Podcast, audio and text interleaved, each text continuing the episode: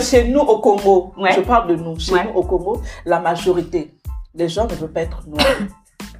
Quand on est noir, tu nais noir, tu dois éclaircir. Mais Parce que les pourquoi- garçons pourquoi- alors, on va parler de Chez nous, les garçons de notre pays, ils veulent pas les femmes noires. Alors Greg, parlons de toi. Ne parlons pas des autres. Ne faisons pas de généralité. Moi, je veux que tu me parles de toi. Pourquoi toi, tu veux pas être noir Non, mais parce que euh, moi, je suis une star. Une star, je ne peux pas être noire. Mais tu peux, mais tu peux là. pas dire ça. Mais moi, je.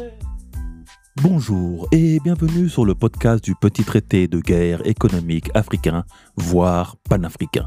Votre manuel audio d'ingénierie économique, sociale et géostratégique dont tout Africain ou afrodescendant doit connaître et comprendre pour anticiper son succès individuel et sa réussite collective. Je m'appelle Patrice Dionce, un Afro-Caribéen qui investit en Afrique et s'investit pour l'Afrique. Et je vous demanderai de ne pas hésiter tout de suite à liker et partager ce podcast afin de le faire vivre et exister, le faire évoluer et se développer. Aujourd'hui, aujourd'hui, je vous délivre la leçon 37 donnée le 19 mai de l'an 2022 du calendrier grégorien. 6258 du calendrier kémite et 4720 du calendrier chinois, l'année du tigre d'eau noire. Il y a deux sujets, deux sujets tabous que je souhaiterais aborder dans mon petit traité de guerre économique africain. Deux sujets qui pèsent énormément sur ma communauté, sur sa santé mentale et sa santé physique. La première est le colorisme et le second l'école des otages ou la trahison de l'élite, de nos élites. Les élections présidentielles françaises étant partiellement finies, car certains s'imaginent un troisième tour qui n'est ni faisable, ni imaginable, ni constitutionnel. Nous allons d'abord nous pencher sur cette ramification du racisme qu'est le colorisme, avant d'attaquer dans le prochain numéro cette seconde ramification qu'est l'école des traites ou l'école des otages? Le terme colorisme, traduit de l'anglais américain colorism, vient directement des États-Unis.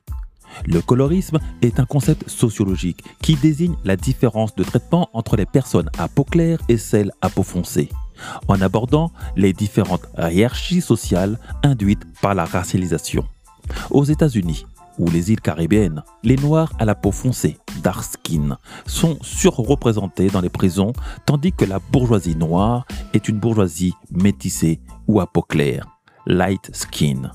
Nous connaissons tous les conséquences du colorisme, la course à la dépigmentation de la peau pour avoir le teint de l'excellence, le teint métis, mélange du Caucase avec l'Afrique noire.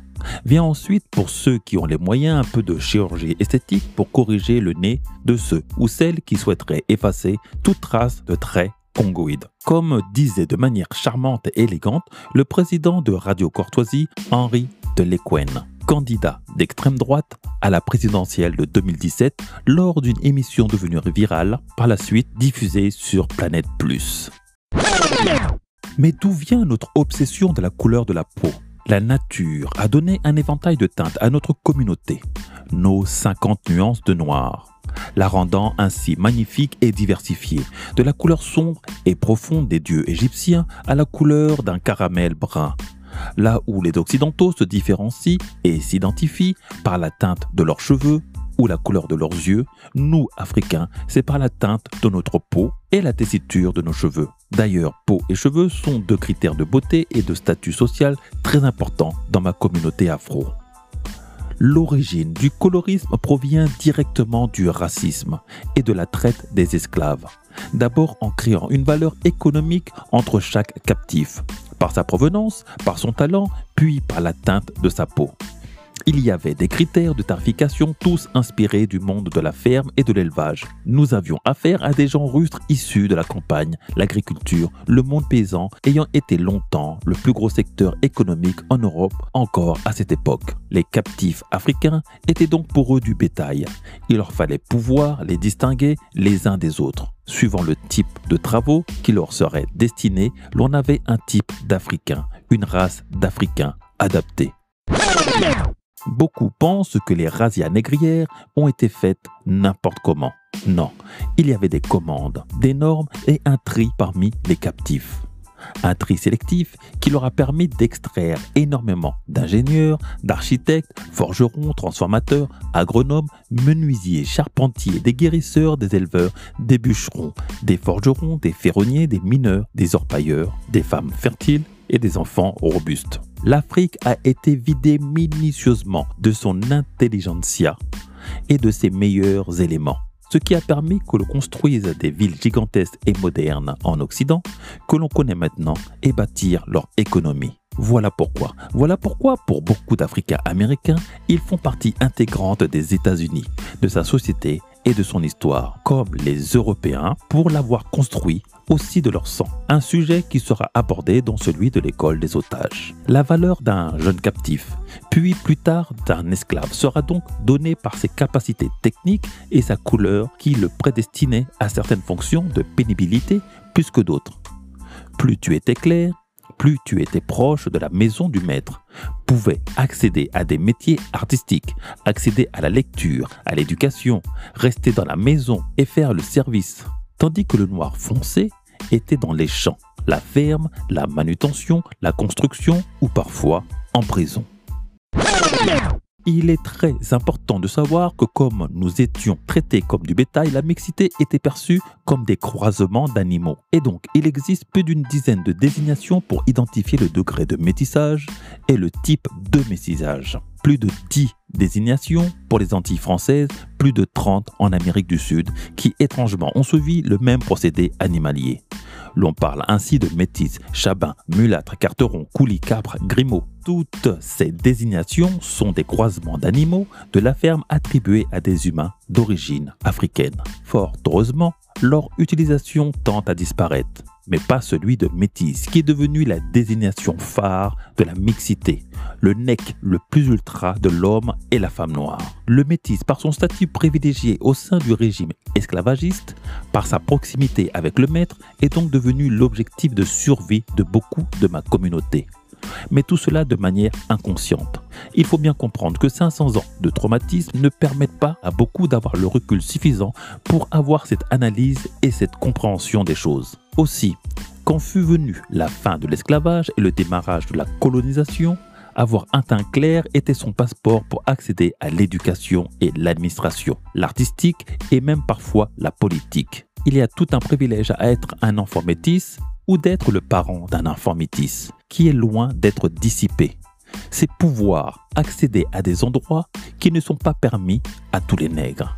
Jalousie faisant, voilà pourquoi beaucoup de Noirs se sont lancés dans la dépigmentation, d'abord sauvage, mais maintenant avec des procédés tellement techniques que l'on ne voit plus les jointures des doigts noirs, ni de rougeur, de brûlure, d'acide sur la peau.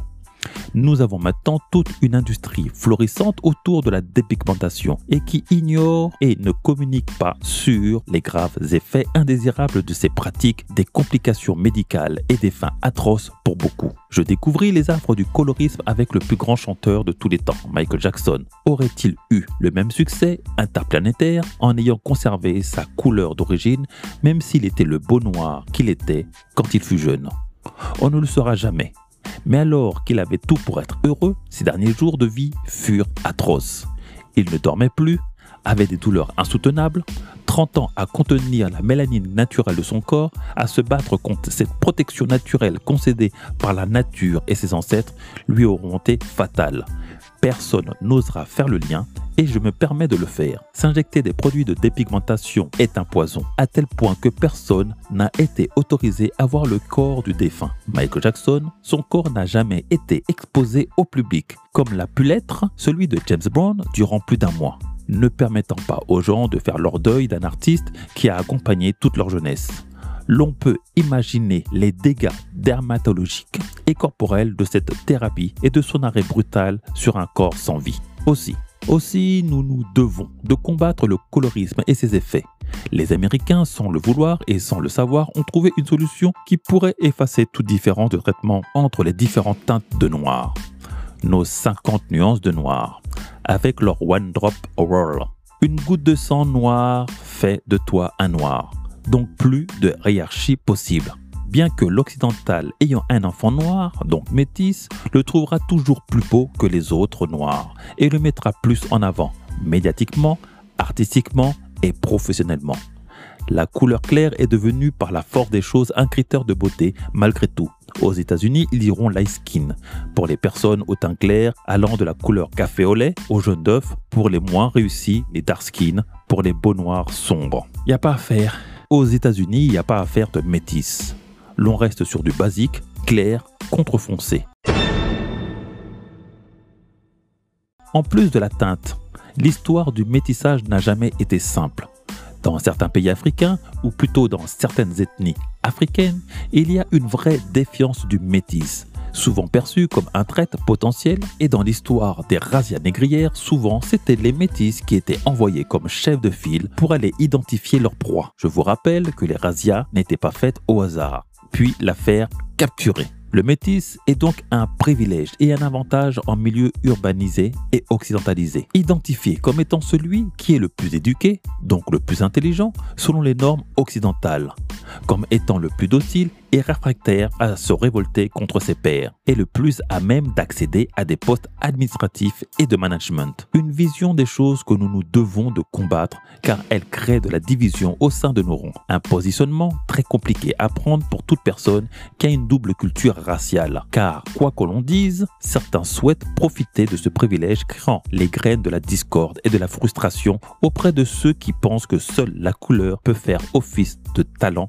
et d'intelligence. Le colorisme est donc un sujet à prendre très au sérieux, car il nous permettra de mieux combattre les problèmes de dépigmentation, les privilèges raciaux et les soupçons de traîtrise.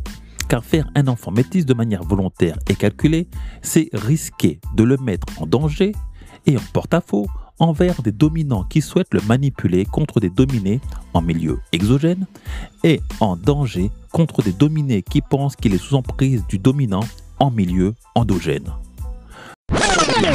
Le choix de notre partenaire de vie et de famille que l'on souhaite bâtir reste donc une décision cruciale pour l'avenir de notre communauté et de celle de notre continent, notre terre-mère, Kama.